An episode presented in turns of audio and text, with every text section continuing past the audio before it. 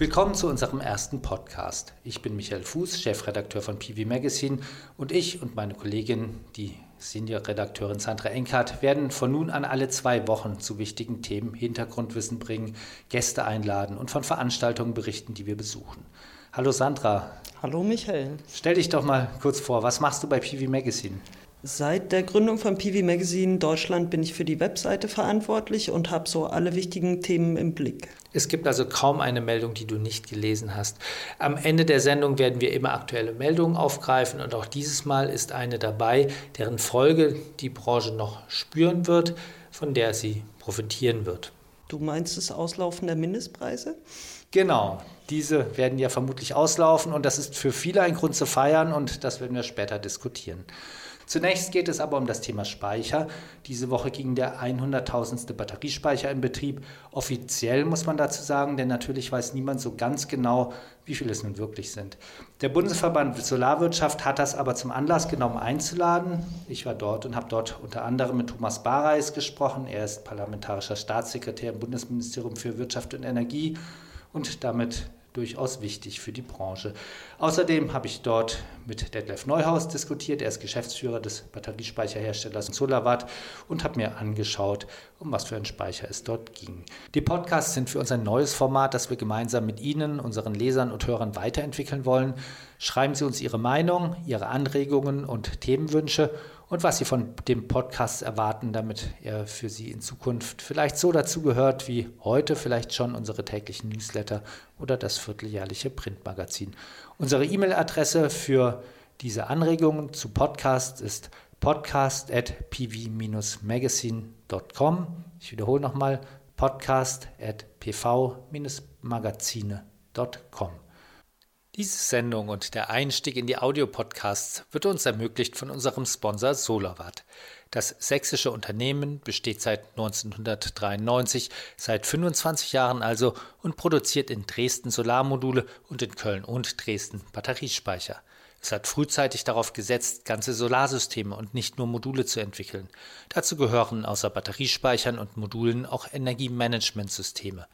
Bei den Modulen zeichnet es aus, dass es frühzeitig auf die Glas-Glas-Technologie gesetzt hat.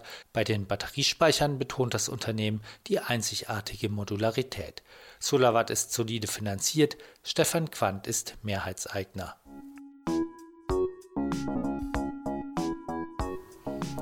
(100.000 Batteriespeicher in Deutschland).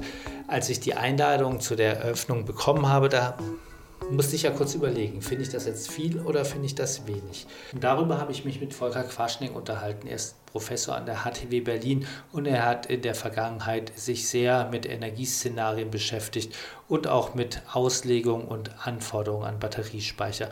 Hallo Volker. Hallo Michael, grüß dich. Hallo. Hat bei euch das Semester schon angefangen? Nee, wir starten ja immer traditionell erst äh, im Oktober. Das heißt, jetzt haben wir die Zeit ja, für Interviews, für Abschlussarbeiten, für Forschung und die versuchen wir auch intensiv zu nutzen. Und für so, so schöne Studien wie die, in der ihr festgestellt habt, dass wir 400 Gigawatt Photovoltaik brauchen für Deutschland. Genau, die ist auch schon äh, zwei, drei Jahre her, aber solche Arbeiten, die machen wir natürlich dann auch, wenn wir die Zeit dafür finden. Ja. Jetzt wird offiziell der 100.000. Batteriespeicher gefeiert. Naja, wenn wir zehn Jahre zurückdenken, dann wäre das damals sicherlich viel gewesen, wenn wir für die Energiewende uns das mal überlegen, was wir brauchen. Meine, du hattest die Zahlen ja vorhin schon mal äh, angerissen dann ist das natürlich erstmal ein Tropfen auf den heißen Stein. Ähm, wir haben in Deutschland äh, derzeit rund 40 Gigawatt, ein bisschen mehr Photovoltaik, ein bisschen mehr als 10 Prozent des gesamten Energieaufkommens ist aber auch erst erneuerbar. Das heißt, da kann man einfach im Dreisatz sehen, da fehlt der Faktor 10 und die Speicherfrage ist ja noch gar nicht gelöst. Und ähm, wenn wir die Energiewende wirklich ernst meinen, dann äh, ist das Speicherproblem, was wir haben, um den Faktor 1000 größer, als wir jetzt an Speicherkapazität haben. Das müssen wir aufbauen. Das werden natürlich nicht nur Batteriespeicher sein, aber die sind natürlich ein wichtiger Baustein. Und ähm, für die Energiewende gehen wir mal davon aus, dass wir wirklich in den Millionenbereich kommen müssen und äh, besser noch in den zweistelligen Millionenbereich. Und da ist natürlich viel Luft nach oben ich bild mir ein, ich hätte was gelesen bei euch vor einigen Jahren, dass nicht, du, du nicht nur sagst, wir brauchen diese vielen Speicher, sondern auch, wir brauchen sie bei vielen Photovoltaikanlagen direkt die Speicher. Wie kann man denn das begründen? Ist doch eigentlich egal, wo ich die hinstelle. Naja, wir planen ja für die Energiewende oder wir brauchen für die Energiewende einen enormen Ausbau der Photovoltaik und wir werden auch sehr zeitnah an einzelnen Tagen viel mehr Photovoltaikstrom haben, als wir überhaupt in die Netze reindrücken können. Und dann ist natürlich die Frage, was macht man? Da ist ja gerade jetzt auch schon die Diskussion. Herr Altmaier möchte ja gerne die Netze ausbauen. Das geht natürlich äh, bis zu einem gewissen Grad hilft das, aber da ist auch sehr schnell der, die Hilfe dann erschöpft. Und dann brauche ich natürlich irgendeine Lösung. Was mache ich mit dem vielen PV-Strom, der dann mittags einfach zu viel anfällt? Und wenn ich jetzt nicht wirklich überall ein massives Netzausbauprogramm starten möchte und dann zentrale Speicher, dann helfen mir natürlich diese dezentralen Speicher, weil wir erstmal den Strom dort lassen können, wo er anfällt. Wichtig ist natürlich, dass diese Speicher dann auch sinnvoll eingesetzt werden und prognosebasiert dann einfach äh, den Strom wirklich dann mittags aus dem Netz rausfischen. Also wirklich, um den Mittagspeak wegzupuffern und nicht erst durchs Netz durchleiten genau. zu müssen. Wir hören es ja immer wieder, wenn wir uns auch mit anderen außerhalb der Solarbranche unterhalten. Da wird genau dieses Argument ja genommen als Argument gegen den Solarausbau. Da muss man ja ein bisschen aufpassen. Ähm, dass, dass wir irgendwann über 100 Prozent haben, ja. Nee, eben dieser, dieser Punkt, dass wir eben dann mittags viel zu viel Strom haben und es passt nicht in die Netze und ja, nur noch Eigenverbrauch. Manche sagen ja, wir sollen die Anlagen so klein machen, dass wir nur Eigenverbrauch brauchen. Das liegt ja in der Natur der Sache, dass wir Solarstrom nur mittags haben. Nicht? Also das ist ja auch das Wesen der Energiewende. Wir haben auch nur Windstrom, wenn der Wind da ist. Ähm, wir haben diese fluktuierenden erneuerbaren Energien. Und wenn wir wissen, dass wir ähm, wirklich den Klimaschutz bekämpfen wollen, Klimaschutz bedeutet kein Kohle, keine, äh, kein Erdöl und kein Erdgas mehr und das möglichst in den nächsten 20 Jahren, dann haben wir in Deutschland dafür ja nur die Photovoltaik und die Windenergie und die schwanken nun mal. Das heißt, einfach aus technischer Sicht müssen wir mit diesen Schwankungen zurechtkommen. Und natürlich kann man jetzt sagen, Photovoltaik ist ungeeignet für die Energiewende. Nur wer das sagt, muss natürlich dann einen Plan B entwickeln. Da muss er entweder sagen, wo der, wo der Strom dann klimaneutral herkommen soll, oder er muss äh, erläutern, warum er wie Donald Trump das Klimaproblem für nicht existent hält. Wir haben es schon kurz angesprochen. Du hast eine Studie veröffentlicht vor einigen Jahren. Wir brauchen 400 Gigawatt in Deutschland bis zum bestimmten Zeitraum für eine wie, wie, stark soll die Reduktion des CO2 sein in der Studie? 95 Prozent? 100. Also 100 95 reicht Und ja nicht. Also wenn wir wirklich den Klimaschutz betreiben wollen, müssen wir CO2-neutral werden. Die 95 Prozent, die immer genannt werden bis zum Jahr 2050, das sind ja, ähm, ja Klimaschutzziele, die relativ alt schon sind in Deutschland. Die sind noch vor dem Pariser Klimaschutzabkommen beschlossen worden, wo man darauf gezielt hat, die globale Erwärmung auf 2, zwei, 2,5 Grad zu begrenzen. Im Pariser Klimaschutzabkommen steht anderthalb Grad hin. Und wenn wir das erreichen wollen, was auch auch äh, wirklich für, den, für die Folgen des Klimas dann auch wirklich dringend geboten ist, dann müssen wir eigentlich 100 Prozent Einsparungen möglichst in den nächsten 20 Jahren oder noch schneller realisieren. Aber trotzdem gehen ja noch nicht alle mit den 400 Gigawatt mit. Vermutlich treffe ich jetzt auf der Veranstaltung der, 100, des, der Eröffnung des 100, offiziellen 100.000. Speichers Thomas Bareis. Er ist langjähriger CDU-Abgeordneter und seit 2010 dort in der Fraktion erst Energiebeauftragter und dann, nee, erst Koordinator und dann Energiebeauftragter. Jetzt ist er Staatssekretär in Altmaiers Ministerium für Wirtschaft und Energie. Er wird vermutlich nicht mit den 400 Gigawatt mitgehen. Naja, ich meine, die 400 Gigawatt, da brauche ich jetzt gar keine wissenschaftliche Studie, das kann ich mit einem Dreisatz erledigen. Also wir haben jetzt gut 40 Gigawatt PV bei gut 10 Prozent erneuerbarem Anteil am Gesamtenergieaufkommen. Wenn ich auf 100 Prozent kommen will, dann muss ich halt einfach aus den 40 400 machen. Also ich würde einfach mal fragen, wie sieht das denn einfach aus mit dem Klimaschutz? Also ähm, ist das Klima, der Klimaschutz nur ein Lippenbekenntnis oder will ich wirklich diese Ziele einhalten? Und wenn ja, wie? Also da muss man ja auch Futter bei die Fische geben und nicht einfach sagen, so viel PV will ich nicht. Klimaschutz will ich, aber ich habe auch keine Ahnung, wie, der kommt von selber.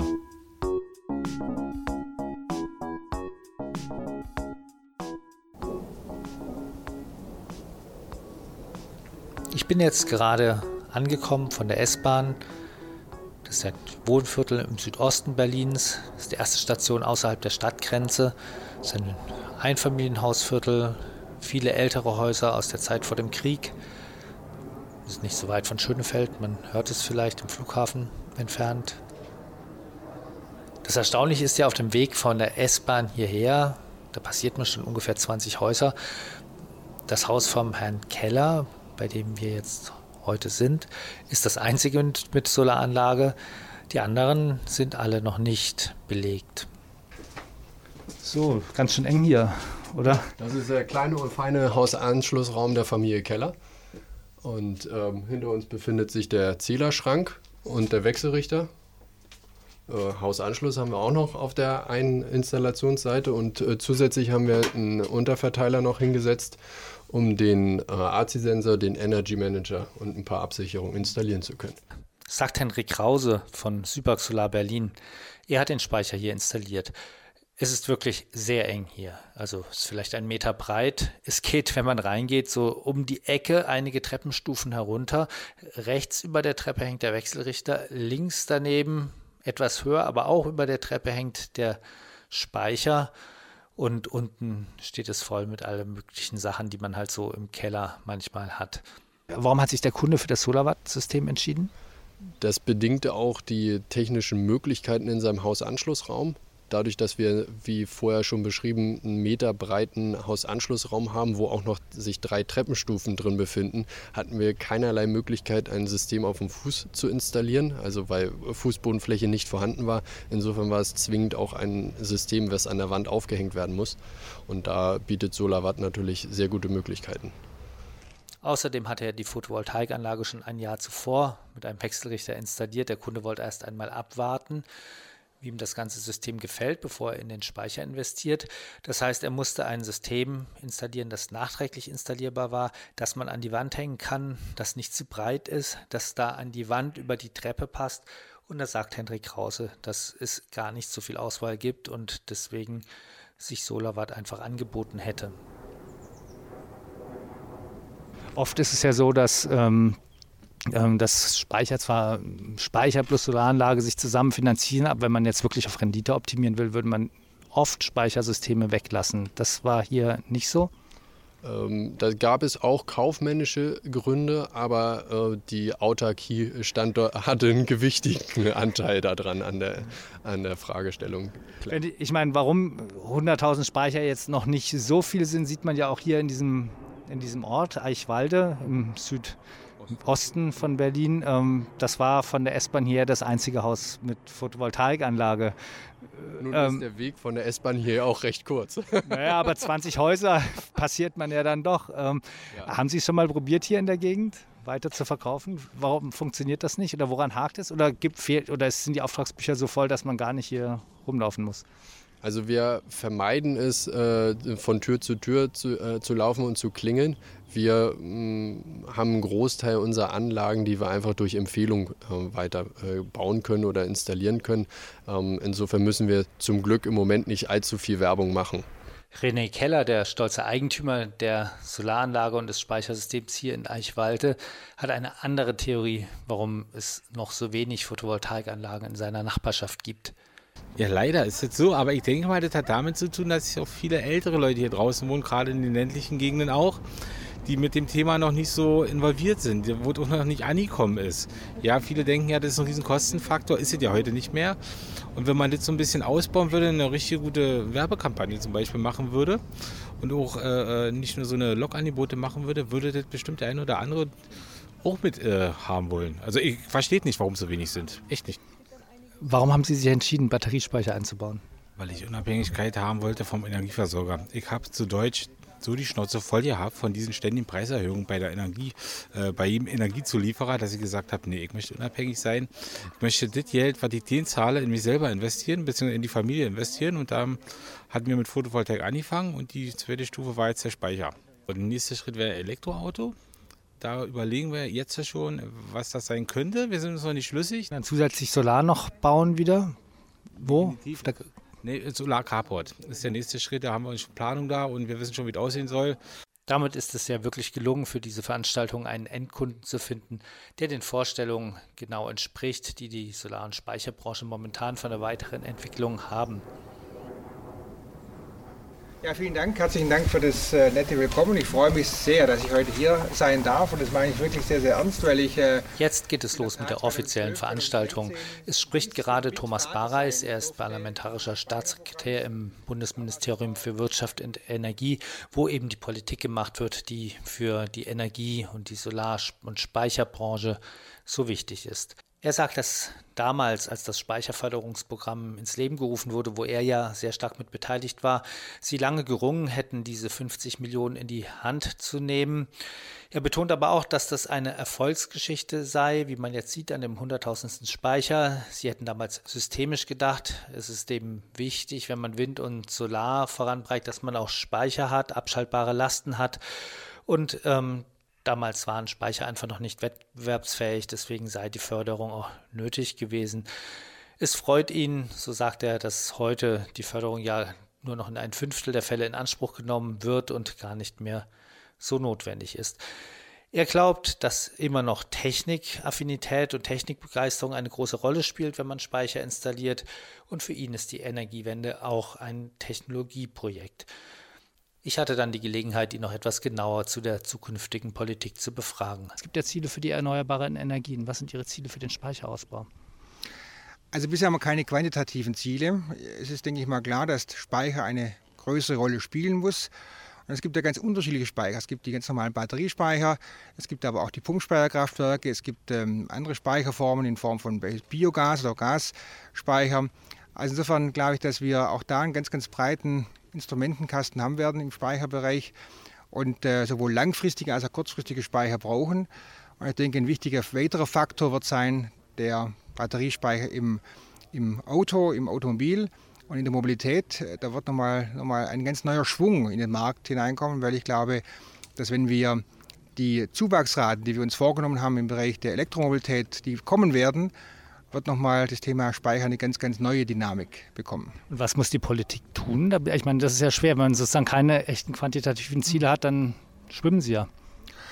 Würde ich nicht sagen. Es gibt ja einen Markt und der Markt ist immer noch das beste Instrument, um Angebot und Nachfrage zusammenzubringen. Und äh, der, die Nachfrage wird kommen. Es wird sich rechnen, auch für Unternehmen in Speicher zu investieren, auch Speicher anzubieten, weil die Verkaufszahlen nach oben gehen werden. Und deshalb glaube ich, dass dieser Markt die nächsten Jahre einiges tragen wird. Wir, wir haben heute das ganz große Thema, dass wir, dass wir uns überlegen, vielleicht im Bereich der Forschung noch mehr zu tun. Das ist ein Projekt, das uns ganz, ganz wichtig ist äh, und da wollen wir auch mehr ausgeben, Geld ausgeben. Was ist da das Ziel?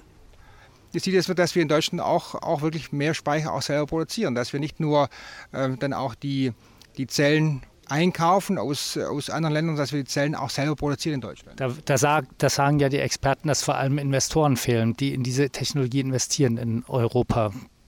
Wäre das nicht sinnvoller, da zu unterstützen als in der Forschung? Also ich habe nicht die Erfahrung gemacht, dass Investoren fehlen. Im Gegenteil, ich hatte die letzten Wochen allein schon drei Konsortien, drei Investorenkonsortien, die ganz konkret Ideen haben für äh, eine Gigafactory und äh, auch eine ganz konkrete Investition hier tätigen wollen. Das heißt, es passiert da enorm viel. Und wie gesagt, der, die, die, Nachfrage, die kommen wird, die wird das Angebot auch entsprechend erzeugen. Wir müssen im Bereich der Forschung sicherlich unterstützen, da muss was passieren. Und wir müssen schauen, ob wir auch nicht nur in Deutschland ja, das Thema anpacken, sondern dass wir auch europaweit äh, hier stark zusammenarbeiten. Deshalb sind wir auch sehr eng mit der EU-Kommission zusammen und wollen versuchen, da auch nochmal gemeinsam vielleicht auch Möglichkeiten schaffen, dass wir hier auch in der, in der Zellproduktion auch wirklich in Europa etwas tun. Das heißt, auf der Investorenseite müssen Sie von der Politik aus nichts tun. Das funktioniert auch so, wenn sozusagen die Technologie da ist. Also die Frage ist einfach der Rahmenbedingungen. Das müssen die Rahmenbedingungen passen. Das heißt beispielsweise müssen wir überlegen, ob wir beispielsweise gewisse Angebote schaffen müssen, dass Investoren auch wirklich investieren. Ein Thema, das immer genannt wird, ist die Frage der, der, des Strombedarfs. Also sprich, wenn wir in die Zellfertigung gehen, brauchen wir auch große ähm, Strommengen, weil die Fertigung auch sehr stromintensiv ist. Und da ist die Frage dann, inwiefern der Strompreis eine Rolle spielt für die Fertigung. Äh, solche Themen müssen diskutiert werden, auch mit den Investoren gemeinsam. Und, äh, und dann müssen wir notfalls die, ja, die Steine aus dem Weg räumen und gemeinsam dann voranschreiten. Aber ich glaube, dass der Speicher auch, auch wie gesagt, durch die Nachfrage, die erzeugt wird, dann auch entstehen wird. Und dann glaube ich, dass, dass wir da weniger äh, weniger Staat brauchen, als wir heute vielleicht glauben. Hier haben wir ja die Verbindung mit Solaranlage. Solarindustrie und Speicherindustrie ist auch miteinander verknüpft. Da gibt es das 100-Tage-Gesetz, auf das die Solarbranche schon lange wartet. Bisher haben die Sonderausschreibungen da drin gefehlt. Kommt das Gesetz mit Sonderausschreibungen? Also wir haben einen klaren Koalitionsvertrag, der, der sagt, wir wollen zweimal vier GW in den nächsten zwei Jahren an Sonderausschreibungen vornehmen, sowohl im Windbereich als auch in der Solarenergie. Daran halten wir uns auch. Wir müssen schauen, dass wir das jetzt vernünftig ausgestalten. Und wir sind jetzt gemeinsam mit den Koalitionsfraktionen dran, eine gute Lösung zu finden, um dann auch die Sonderausschreibung möglich zu machen. Wir dürfen den Markt nicht überhitzen, nicht überreizen. Deshalb macht es auch Sinn, da genauestens zu überlegen, wie viele Mengen wir in den Markt geben und in welcher Zeitdistanz wir das auch tun werden und unter welchen Rahmenbedingungen. Vielleicht macht es Sinn, dass wir eine Teilmenge ausschreiben unter gewissen Technologien oder gewissen äh, auch, auch, ähm, auch Anreizen, dass wir, dass wir beispielsweise innovative Ausschreibungen machen den nächsten Jahren stärker. Bezüglich auf Verknüpfung mit Speichern zum Beispiel? Beispielsweise. Das kann, kann eine Möglichkeit bieten, dass wir sagen, wir machen innovative Ausschreibungen, die verknüpft wird mit Speicher und damit nochmal eine besondere sagen wir, Anreiz schaffen, auch das Gesamtsystem auch entsprechend zu installieren. Eigentlich war ja die Idee, dass im Herbst die erste Ausschreibung kommt. Ist das noch realistisch? Also ich glaube, dass wir jetzt ähm, schon auch ähm, nochmal etwas Zeit brauchen, um das Ganze dann auch wirklich in ein Gesetz zu gießen. Wir haben da schon einige Vorschläge gemacht, aber die parlamentarische Sommerpause geht erst in zwei Wochen zu Ende. Das heißt, wir haben eigentlich erst im Anfang oder Mitte September dann ähm, die ersten, sage ich mal, auch Beratungen dann zum konkreten Gesetzentwurf. Und ich glaube, dass wir bis Ende des Jahres dann ein Gesetzgebungspaket dann auch wirklich dann umgesetzt haben. Und deshalb wird, äh, so gehe ich davon heute von aus, dass wir dann im nächsten Jahr dann die Ausschreibungen sehen werden. Und ähm, das eine ist ja, die sind die Sonderausschreibungen, aber dann laufen die auch auf, langsam auf den 52 Gigawatt Deckel zu. Wird das auch Teil mhm. dieses Gesetzes sein, da was zu ändern? Also ich glaube, dieses Speicherprogramm zeigt, dass, dass Technologien sich dann auch Stück für Stück dann am Markt etablieren und auch keine großen Förderungen mehr brauchen. Das muss ja das Gesamtziel auch sein für alle erneuerbaren Energien, auch für das Gesamtsystem. Und, äh, und ich glaube, dass die Solarenergie heute schon an einem Punkt ist, wo sie auch teilweise ohne Förderung auskommt. Wir müssen das genauestens untersuchen, ob wir die Ziele auch erreichen können ohne Förderung. Aber ich glaube, das muss man wirklich mal auch nochmal genauestens anschauen. Da will ich jetzt mal keine Prognose machen. Aber das Ziel steht, dass die Erneuerbaren sich selber tragen müssen, auch ohne eine EG-Subvention. Aber, aber, was ist denn das Ziel? Es gibt ja Experten, die sagen zum Beispiel, wir brauchen 400 Gigawatt Photovoltaik in Deutschland. Hm. Ist das ein Ziel, was Sie unterschreiben könnten, sagen wir mal 20, 2040, 2050? Also die Zahlen finde ich schon sehr astronomisch und ich glaube, dass wir auf der anderen Seite auch sehen müssen, dass wir Energieeffizienz auch vorantreiben müssen. Also nur allein in die Menge zu investieren, äh, macht für mich nicht Sinn, sondern wir brauchen das Gesamtsystem, das stimmig ist. Wie gesagt, da gehört der Speicher in besonderer Weise dazu. Und, äh, und deshalb ähm, will ich jetzt von Politikseite aus nicht ähm, irgendwie prognostizieren, dass wir 200, 300, 400 Gigawatt brauchen, sondern das wird dann der Markt auch ein Stück weit dann sich dann äh, vornehmen. Dahinter steht ja ein einfacher Dreisatz, nämlich im Augenblick haben wir 40 Gigawatt, wir haben 10 Prozent Energieversorgung durch erneuerbare Energien. Wir haben eigentlich nur Wind und Photovoltaik. Das heißt, daher kommt, kommt diese Zahl. Ja, da ist schon der erste Denkfehler, weil wir haben noch mehr als Photovoltaik und Windenergie. Wir haben auch noch andere Sachen wie Biomasse. Ähm, wir haben, denke ich mal, auch da enormes Potenzial noch, die wir, die wir durchaus diskutieren können und müssen auch. Ähm, und äh, der Dreisatz alleine macht es halt dann doch nicht aus, glaube ich, bei der Energiewende, sondern wir müssen auch gesamtsystemisch denken. Und, äh, und vielleicht, wie gesagt, durch ein, durch ein stimmiges System mit Netzausbau, mit, äh, mit Speicherausbau brauchen wir dann am Ende äh, des, äh, der, der, Story dann vielleicht sogar dann weniger Ausbau und äh, können das dann effizienter auch gestalten. Und die Nachhaltigkeit bei der Biomassenutzung, ähm, was muss man da tun? Also ich glaube, dass jede Energiequelle hat Vor- und Nachteile und ich glaube, dass wir auch bei der Biomasse enorme Vorteile haben. Wir haben die Speicherbarkeit, die Verlässlichkeit, die, die, die, die Zuverlässigkeit auch in der Versorgung. Wir haben die Kombination mit Wärme- und Stromproduktion. Insofern glaube ich, dass wir hier schon noch ähm, auch, auch viele Vorteile haben, die auch für die Biomasse sprechen. Äh, wie gesagt, das muss ein Gesamtsystem sein. Und das, ich, ich warne davor, dass wir uns nur auf einzelne Technologien konzentrieren, ähm, weil das macht das System sehr, sehr teuer. Und ich glaube, dass wir, wie gesagt, nicht allein blind zubauen dürfen. Das kann nicht das Ziel sein, sondern müssen den Zubau auch effizient gestalten und, äh, und dann auch mal, ähm, auch wenn die Netze nicht da sind oder der Speicher nicht da ist, müssen wir halt auch mal auch der notfalls auch mal den Zubau drosseln, weil das ähm, weil äh, Zubau ohne dass der Strom gebraucht wird und abgenommen werden kann, macht ja auch keinen Sinn. Das Gespräch ließ mich etwas ratlos zurück. In Eichwalde war auch Detlef Neuhaus vor Ort. Er ist Geschäftsführer von Solawatt.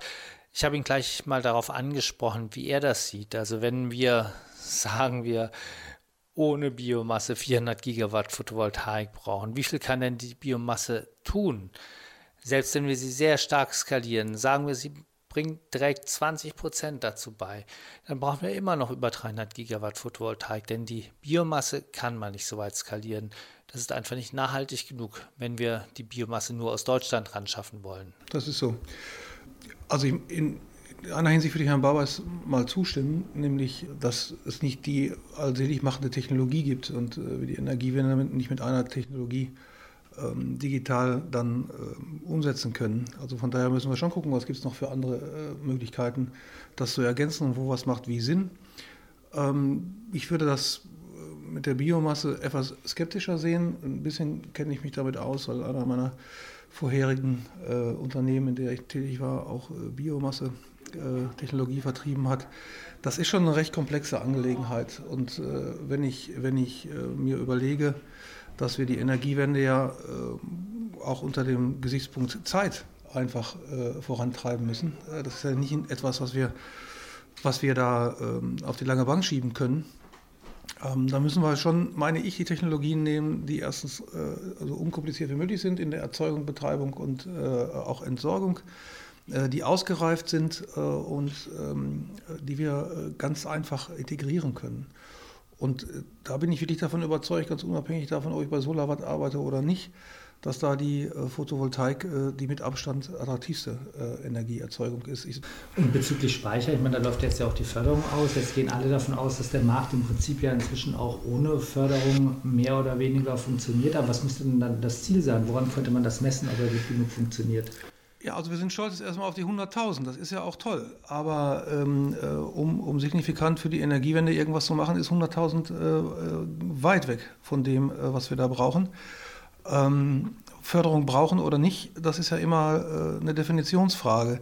Die Frage ist die Art der Förderung. Also wir brauchen sicherlich für Speicher genauso wenig wie für Photovoltaik eine Anschubförderung, damit die Technologie zu einer gewissen Reife kommt, zu einer gewissen Preisreife kommt und Akzeptanzreife äh, bei den Endkunden. Äh, da würde ich Herrn Barboy zustimmen, äh, dass wir so eine Art der Förderung nicht mehr brauchen. Aber eine Anreizförderung für den Endkunden und, und für den kleinen Gewerbebetreiber, die richtige Energieerzeugungsart einzusetzen, die wir ähm, wollen mit Blick auf volkswirtschaftliche, betriebswirtschaftliche und Energiewendeaspekte, ähm, da bin ich der Meinung, das ist sinnvoll. Ähm, ich komme aus der Heizungsindustrie ursprünglich. Da wird seit Jahrzehnten ist das dort gang und gäbe dass die neueren Technologien, die weniger ähm, äh, fossile, ja leider meistens, äh, Brennstoffe verbrauchen, äh, mit einer Anschubförderung belegt werden. Ähm, und äh, das ist etwas, was man gemacht hat, nicht um, ähm, ich sag mal, die, die, die Technologie selbst zu einer gewissen Reife zu bringen, sondern um den Endkunden zu sagen, wenn du das Richtige tust, dann äh, zeigt dir der Staat auch, dass er das irgendwie positiv honoriert. Und um den Installateuren zu sagen, bietet das mal an. Bietet er, ich meine, im Augenblick ganz genau. Und die Erfahrung, man kriegt ja erstmal die Gastherme angeboten. So ist das. Und das ist etwas, was wir, was wir, was wir was, was, diese, äh, was diese Technologie nicht braucht, damit die Technologie ausgereift wird, aber was der Markt braucht und was die Gesellschaft braucht. Ähm, und ich glaube schon, dass wir gut beraten sind, darüber nachzudenken. Es ist, um ein Beispiel zu nennen, es ist nur schwer vermittelbar, dass Sie für eine äh, Ölbrennwertheizung, wenn Sie sich die neu kaufen, von welchem Hersteller auch immer Sie das tun wollen, ähm, jetzt noch eine Anschubförderung von 1000 bis 2000 Euro bekommen äh, und damit einen Anreiz bekommen, der Installateur und der Endkunde sowas anzubieten und zu kaufen, mit der eindeutigen falschen Energieträgerart, äh, die diese Gesellschaft genau nicht mehr braucht. Ähm, der Ursprung dessen ist 15, 20 Jahre her. Da hat das Sinn gemacht. Da war Ölbrennwert eine Sache, die Sinn gemacht hat. Aber jetzt macht das keinen Sinn mehr. Ähm, und da muss man darüber nachdenken, ob man äh, solche ähnlichen Modelle nicht auch auf die Photovoltaik- und Batteriespeicher umsetzt. Das ist eine andere Art der Förderung. Das ist keine renditegetriebene Förderung mehr, sondern eine ich gebe dir einen Hinweis, was Sinn macht, Förderung, so will ich es mal sagen. Es gibt ja in diversen Bundesländern, gibt es ja Speicherförderung. Ja. Gehen die in die richtige Richtung? Also, weil ich frage mich immer, braucht man die wirklich? Also warum gibt's, warum, warum wird in Baden-Württemberg Gibt es da eine Speicherförderung? Ja, das ist ja, das ist ja, also ich sag mal, Politik, Regulatorien äh, und, und das, was wir jetzt mit Energiewende vor uns haben, ist ja nur zugegebenermaßen auch keine einfache Geschichte. Ja? Also die äh, Menschen, die da dann, äh, dann, dann äh, die Weisheit haben, wie das alles mal eben so gehen soll, die sind ja selten. Aber äh, was wir natürlich nicht haben, ist ein Masterplan. Das heißt, wir haben, natürlich haben wir äh, solche Ministerien und, und, und Akteure wie Herrn Barbeis und Herrn Altmaier und so weiter, die sich über den großen Plan Gedanken machen. Ähm, aber wir haben immer wieder auch so, so einen Flickenteppich. Aber äh, eine, eine ich sag mal, in der Breite der Bevölkerung äh, angelegten Plan, die, die für jeden erkennbar sind, wo jeder auch sieht, was er tun kann und was, was gewollt ist und warum es gewollt ist und was er für Nutzen davon hat, den haben wir nicht. Wir haben erstaunlicherweise um diese Technologie, die, ich sag mal ganz salopp, ja super, super sexy ist, ja, haben wir äh, ganz eigenartige Diskussionen, die wir woanders äh, wenig erlebt haben. Ähm, auch da mal eine Analogie. Äh, es ist heute bei den Endkunden, Endgebrauchern, Verbrauchern so tief im Kopf verwurzelt, äh, dass Dämmung eine gute Sache ist. Äh, und das ist sie in weiten Teilen auch, aber eben nicht vollständig. Wie und, meinen Sie das? Naja, das meine ich so, dass, dass, es, äh, ähm, dass es auch ganz äh, andere Ansätze geben kann, wie ich ein Haus energetisch saniere äh, ohne dass ich da einen Dämmwahnsinn betreibe. Ja? Und ähm, das fördern wir seit, seit vielen Jahren mit, mit sehr, sehr viel Geld. Ähm, wie gesagt, ist auch, ist auch in weiten Teilen äh, richtig so. Ähm, nur ich wollte die Analogie insofern ziehen, dass man äh, hier nicht mehr dafür sorgen muss, bei dem Endkunden äh, das positiv belegt zu haben. Wenn Sie einen Endkunden fragen, hör mal, äh, wie ist das denn, wenn du dein Haus dämmst, ist das eine gute Sache. Dann wird er vielleicht sagen, naja, kostet viel Geld, aber im Prinzip ist das eine gute Sache, weil ich habe verstanden, es senkt meine Energiekosten, ich verbrauche weniger, der Staat fördert das, ich habe verstanden, warum man das macht, warum das sinnhaft ist. Na, höchstens der Schimmel, der kommt manchmal. Ja gut, das ist dann, das, das meine ich ja, dass, dass das eine differenzierte Geschichte ist. Das ist eben nicht nur schwarz-weiß, das wollte ich damit ja sagen. Aber um auf die Photovoltaik zurückzukommen, wenn Sie heute einen Endkunden nach Photovoltaik fragen, was hältst du denn von Speicher und so weiter, da kriegen Sie diffuse Antworten. Ja, so, ah, naja, macht das Sinn und mm, lohnt sich das überhaupt noch wegen der Förderung und kommt da nicht doch mal das Gesetz, dass ich bestraft werde, weil ich einen Speicher habe und Eigenverbrauch habe? Und das ist das, was wir in den letzten fünf Jahren geschafft haben, nicht den Endkunden Klarheit zu geben, dass er hier eine super Technologie hat, die ausgereizt ist, die für ihn wirtschaftlich Sinn macht, ökologisch Sinn macht, wo er das Richtige tut und, und äh, wir das wollen, sondern bei dem ist irgendwie so ein, ein, ein völlig äh, komisches Bild im Kopf, Unsicherheit im Kopf. Ähm, erst wenn er sich damit etwas intensiver beschäftigt, dann kommt er darauf, dass das alles Sinn macht. Und das, müssen, das ist die eigentliche Bremse. Die eigentliche Bremse ist diese Wahrnehmung in der Bevölkerung. Und haben Sie, können Sie daraus eine konkrete Forderung an die Politik ja, entwickeln? Also was, was, was könnte sie konkret tun? Ja, na, einfach vernünftig kommunizieren, dass wir das wollen, dass das Sinn macht. Dabei kann man natürlich schon sagen, dass, das, äh, dass man da bestimmte Sachen auch noch debattieren muss und nicht alles äh, trivial ist. Äh, das kann man alles sagen. Und dass man auch ähm, äh, über Kosten und so etwas reden muss, kann man auch sagen. Aber ich äh, ähm, muss eben dafür sorgen, dass ich die grundsätzliche Ausrichtung, in welche Richtung das geht, ähm, dass die einfach klar ist. Und aus meiner Sicht immer unter der Prämisse, dass wir das ganze Thema Klimawandel unabhängig machen von fossilen äh, ähm, Brennstoffen, dass wir das wirklich ernst meinen und dass die demokratisch gewählte äh, ähm, äh, Volksvertreter, äh, dass sie das auch tun, was das Volk will. Und die wollen das nämlich. Und, ähm, Glaub, glauben Sie, dass die Bevölkerung wirklich für das 1,5 Grad Ziel stimmen würde, wenn die Menschen wüssten, das weiß ich nicht. Das ist ja, dass man im Prinzip bis 2040 auf null CO2-Emissionen gehen müsste? Das weiß ich nicht. Das bin ich zu wenig Prophet dafür. Aber nehmen Sie das Beispiel Kohle. Da, das ist so etwas, ich bin kein Ideologe. Ich komme aus dem Ruhrpott und wohne jetzt in Sachsen. Ja, also äh, mehr, mehr Kohleaffinität können Sie ja in dieser Bundesrepublik nicht hinkriegen. Aber ähm, äh, wenn Sie das mal ganz frei von Ideologie betrachten, warum haben wir diese Kohle noch? Die haben wir doch nicht, weil wir die wirklich brauchen. Das, kann, das können Sie doch nur jemand sagen, der sich in diesen Themen nicht auskennt. Und äh, die haben wir aus ganz anderen Gründen. Wir müssen sozial verträglich machen, alles wunderbar. Aber es ist doch, ist doch schwierig zu vermitteln, dass wir in einer demokratischen Gesellschaft Zustimmung für einen schnellen Kohleausstieg, und ich verstehe 2040 und darüber hinaus nicht wirklich als schnell, ja, dass wir für einen schnellen Kohleausstieg in der Bevölkerung über 75 Prozent Zustimmung haben. Über 75 Prozent Zustimmung. Ich weiß nicht, wie viele Themen es sonst noch gibt, wo sie drei Viertel der Bevölkerung in der Politik hinter sich haben.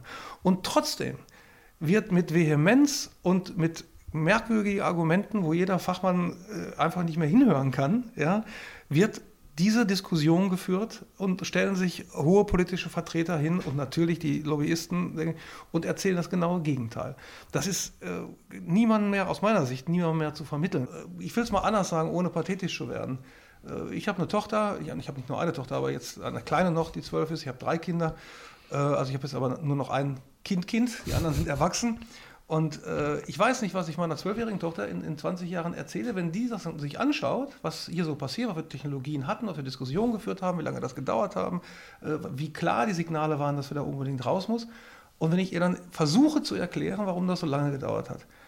Und äh, das wird, glaube ich, eine ganz schwierige Veranstaltung. Jetzt waren wir viel bei Forderungen, die wir an andere haben können, Ja. aber jetzt haben wir ja auch noch die Diskussion, also wir freuen uns alle, dass äh, wir hier Industrie haben in Deutschland Ja. und dass es Batteriespeicherhersteller gibt, die in Deutschland stark sind. Ähm, aber wir haben auch immer die Diskussion, ob das gleiche passiert wie bei den Solarmodulen, Ja. dass nämlich die Fertigung nach Asien geht und nicht nur die Fertigung, sondern Ja. die ganzen Firmen von dort kommen. Ähm, wie sehen Sie das und was tun Sie, damit Solarwatt auch noch in 10 und 20 Jahren Ja. Batteriespeicher liefert und vielleicht auch noch die anderen deutschen Hersteller, Mhm. die auch gut platziert sind? Ja, dazu muss man ganz kurz die, die Photovoltaik, äh, das, das Desaster, was da passiert ist, muss man ja verstehen. Also wir sind, äh, wir, wir haben diese Technologie erfunden, waren Vorreiter, äh, waren dann auch eine Zeit lang Weltmarktführer im kleineren Markt. Das EEG kam, was in den ersten Jahren eine super Geschichte war, zigmal kopiert von anderen Ländern. Alle haben uns beneidet darum. Ähm, Und dann gab es eben zum Schluss einen Webfehler. Und der Webfehler äh, hieß, dass es eben äh, nur äh, Massen gefördert wurden und dass äh, eben äh, die Kilowattstunde Einspeisevergütung macht, Einspeisevergütung macht Rendite. Und dass dann die Asiaten eben auf Masse gesetzt haben, äh, eben sehr preisaggressiv, wie, wie man auch immer wertet, wie die das konnten. Ja. Ähm, Und das hat eben zu all diesen Dingen geführt, weil die Photovoltaikindustrie dann mit den Preisen, bevor sie soweit war, deutlich runter musste um Rendite für irgendwelche Investoren äh, gewährleisten zu können. Und das können sie eben halt nur eine Zeit lang durchhalten. Ähm, unsere Antwort ist ja jetzt als der bescheidene kleine Solarwatt, weil wir sind ja nur äh, kein Siemens, äh, aber ähm, oder, oder BMW oder sonst wer, ähm, war ja, dass wir gesagt haben, jetzt kommt die zweite Stufe der, der regenerativen äh, Energieerzeugung, nämlich die intelligente. Da, wo wir nicht mehr gucken, dass wir einfach nur in Masse kommen, um Preise runterzukriegen und die Technologie zu festigen, sondern äh, wo wir nach der Sinnhaftigkeit gucken. Das heißt, wo macht das denn wirklich Sinn und wie muss sowas aussehen? Und dann kommen Sie ins Systemische. Und jetzt mache ich den Bogen zu Speicher. Dazu brauchen Sie Energiemanagement, äh, dazu brauchen Sie äh, Speicherung, um Spitzen wegzupuffern und um dann äh, halt eben den Strom auch noch nutzen zu können, wenn die Sonne halt nicht scheint. Ähm, und dann wird das ganze, ganze Ding komplex. Und dann haben Sie als Hersteller eine ganze Reihe von Hebeln in der Hand, um sich zu differenzieren, um Kundennutzen zu erwirtschaften und um äh, eben auch mit einem systemischen Ansatz bestimmte, bestimmte Anwendungsfälle zu befriedigen. Und das fällt einen reinen Massenhersteller, der Commodity, im Commodity unterwegs ist, äh, immer schwer. Und jetzt Ihre Fragen auf Chinesen oder Asiaten mal allgemein. Ähm, die haben halt wenig Lust, das ist unsere Wahl, ob das immer so bleibt, ist eine andere Geschichte, die haben aber im Moment wenig Lust, zum Beispiel sich mit Glas-Glas-Modulen zu beschäftigen. Warum nicht? Die Dinger müssen sie erklären, was ein, was ein toller Nutzen Ja, ist. bei Trina Solar, jetzt sind wir kurz bei den Modulen, Ja. aber Trina Solar hat ja sehr große Produktionskapazitäten von Glas-Glas-Modulen, die vor allem im asiatischen Raum in Projekten verbaut werden. In Projekten. Das ist wieder was anderes. Ja, aber wir, wir sind ja in Projekten gar nicht unterwegs. Ne? Ähm, das ist dann, dann wieder eine andere Geschichte. Unser Segment heißt ja Residential und kleines Commercial. Und das ist kleinteilig, das heißt, da müssen wir uns jede einzelne Anlage angucken, wir müssen das erklären, wir müssen sagen, warum die Kombination unserer, ähm, unserer Komponenten ähm, am Ende einen Vorteil hat. Und ich glaube, das ist auch die einzige Strategie, die man machen kann. Sie müssen äh, versuchen, im Produkt äh, irgendwelche Differenzierungen hinzukriegen. Und wenn, wenn das im Produkt immer schwieriger wird, und das ist einfach Definition vom Wettbewerb, dass das immer schwieriger wird, weil der Wettbewerb immer nachzieht, dann müssen Sie es im System tun. Und ähm, wenn Sie im System Differenzierung haben, dann müssen Sie es drumherum tun. Das Ganze, also After Sales, Pre-Sales, ähm, das ganze Thema Das heißt, die, das wollte gerade fragen, die Entwicklung geht ja weiter, weil es, genau. weil es ist ja auch denkbar, dass sozusagen das reine Produkt bezogen wird von, von Unternehmen in Deutschland. Also der, der, der reine Batteriespeicher Ja. wird bezogen, ja. so wie heute auch die Zellen ja bezogen werden.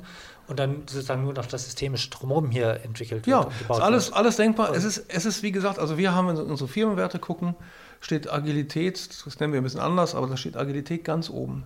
Weil ganz klar ist, in, in unserer Branche, in allen eigentlich, aber in unserer, dieser Branche in der, in der frühen Phase, ist immer noch frühe Phase, äh, und bei den Produkten und bei dem, was da passiert gerade, müssen sie unglaublich agil sein, sowohl in Produktänderungen als auch Geschäftsmodell, als auch wie sie System anbieten. Aber im Augenblick gehen sie ja sogar noch tiefer in die Produktion, dadurch, dass, also als viele andere, dadurch, dass sie jetzt sogar Batterieproduktion ja. selber machen. Ja, aber aus dem gleichen Grund. Aus dem gleichen Grund. Weil, weil, wir, weil wir sagen, ähm, äh, wenn wir äh, das mit so schnell äh, wechselnden Rahmenbedingungen zu tun haben, also Anforderungen an die Technologie, Anforderungen von, von Regulatorien oder ähnliche, dann müssen wir ganz schnell die in das Produkt umsetzen.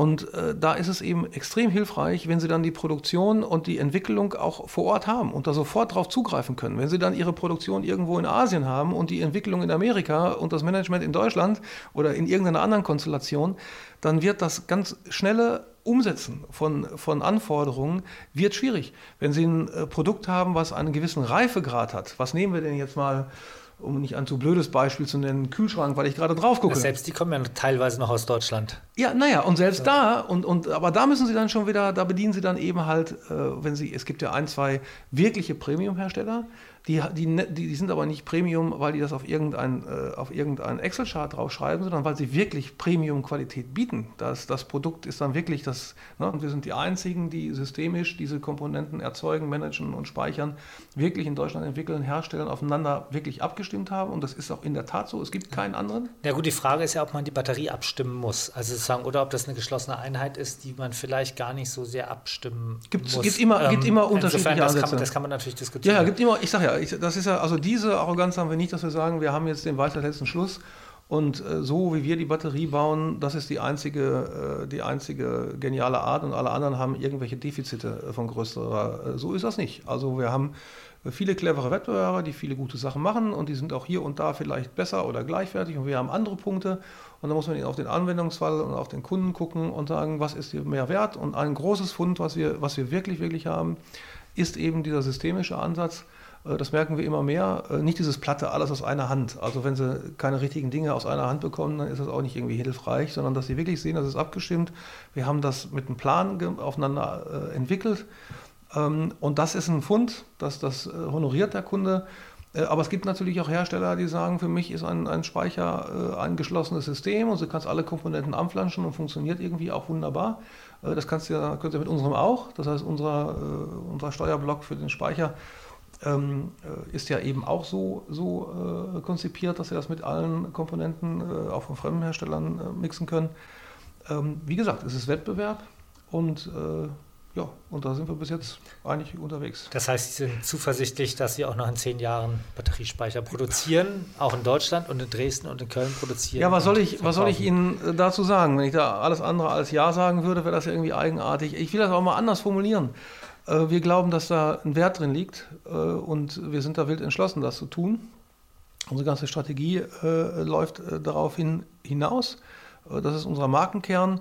Ich will nicht ausschließen, dass die eine oder andere Komponente dann irgendwann mal woanders produziert wird, die wir dann mit reinholen. Aber der Charakter, nämlich dass es Made in Germany bleibt und dass nicht irgendwo irgendwas gebaut wird ähm, und, und ich am Schreibtisch stehe und da Solarwatt draufklebe und dann sage, hier hat irgendwas mit Deutschland zu tun, das wird nicht passieren mit diesem Unternehmen.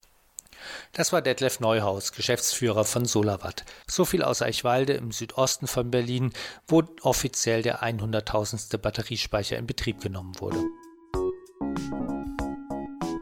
Kommen wir zu dem zweiten Block unserer Podcasts. In dem zweiten Block, da wollen wir regelmäßig aktuelle Meldungen aufgreifen. In den letzten Wochen hat sich vor allem etwas bei den Mindestpreisen und Zöllen entwickelt, die seit 2013 auf chinesische Solarmodule und Solarzellen erhoben werden und die in Deutschland und Europa seitdem die Solarmodule und Solarzellen eben etwas teurer gemacht haben als im Rest der Welt.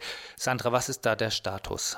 Ja, da ist einiges passiert. Vielleicht haben wir jetzt den finalen Schlusspunkt nach fünf Jahren gesehen. Ähm, die EU scheint jetzt beschlossen zu haben, keinen neuerlichen Antrag, dass man nochmal prüft, ob der Mindestpreis verlängert werden soll, durchzuführen, was dann bedeuten würde, dass es am 3. September ausläuft. Also das ist wieder der Bürokratensprech. Kein Antrag heißt keine Mindest doch, Doch, es gibt einen Antrag, aber man hat den Antrag anscheinend abgelehnt. Man muss ja immer anscheinend sagen, weil es ist ja alles nicht offiziell. Also wir haben bei der EU nachgefragt, die bestätigt uns das offiziell nicht. Aber wenn man googelt, findet man ein schönes Dokument, wo eben drin steht, dass dieser Antrag das nochmal geprüft werden soll, nicht bewilligt wurde. Und alle involvierten Parteien, die bestätigen es zwar auch nicht, aber gehen alle davon aus. Ja. Insofern gehen wir jetzt auch mal davon aus. Also es wird wohl sehr wahrscheinlich oder sehr, sehr wahrscheinlich so sein, dass ab 3. September dann sofort die Mindestpreise nicht Genau. mehr gelten. Ja.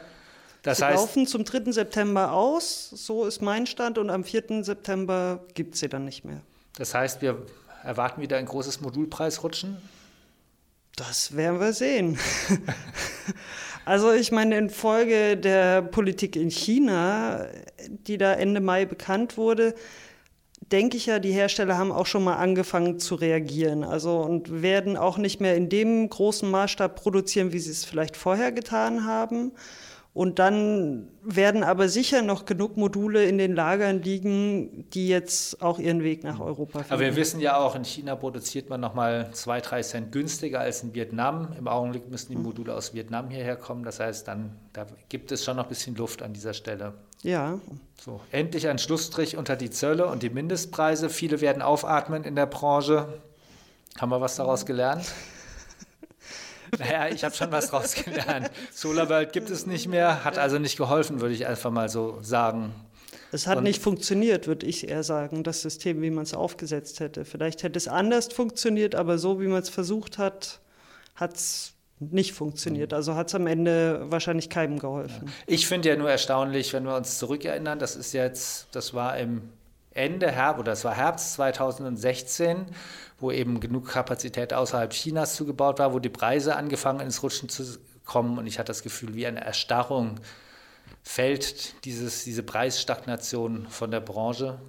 Und sehen wir denn etwas, das der Zuspau steigert?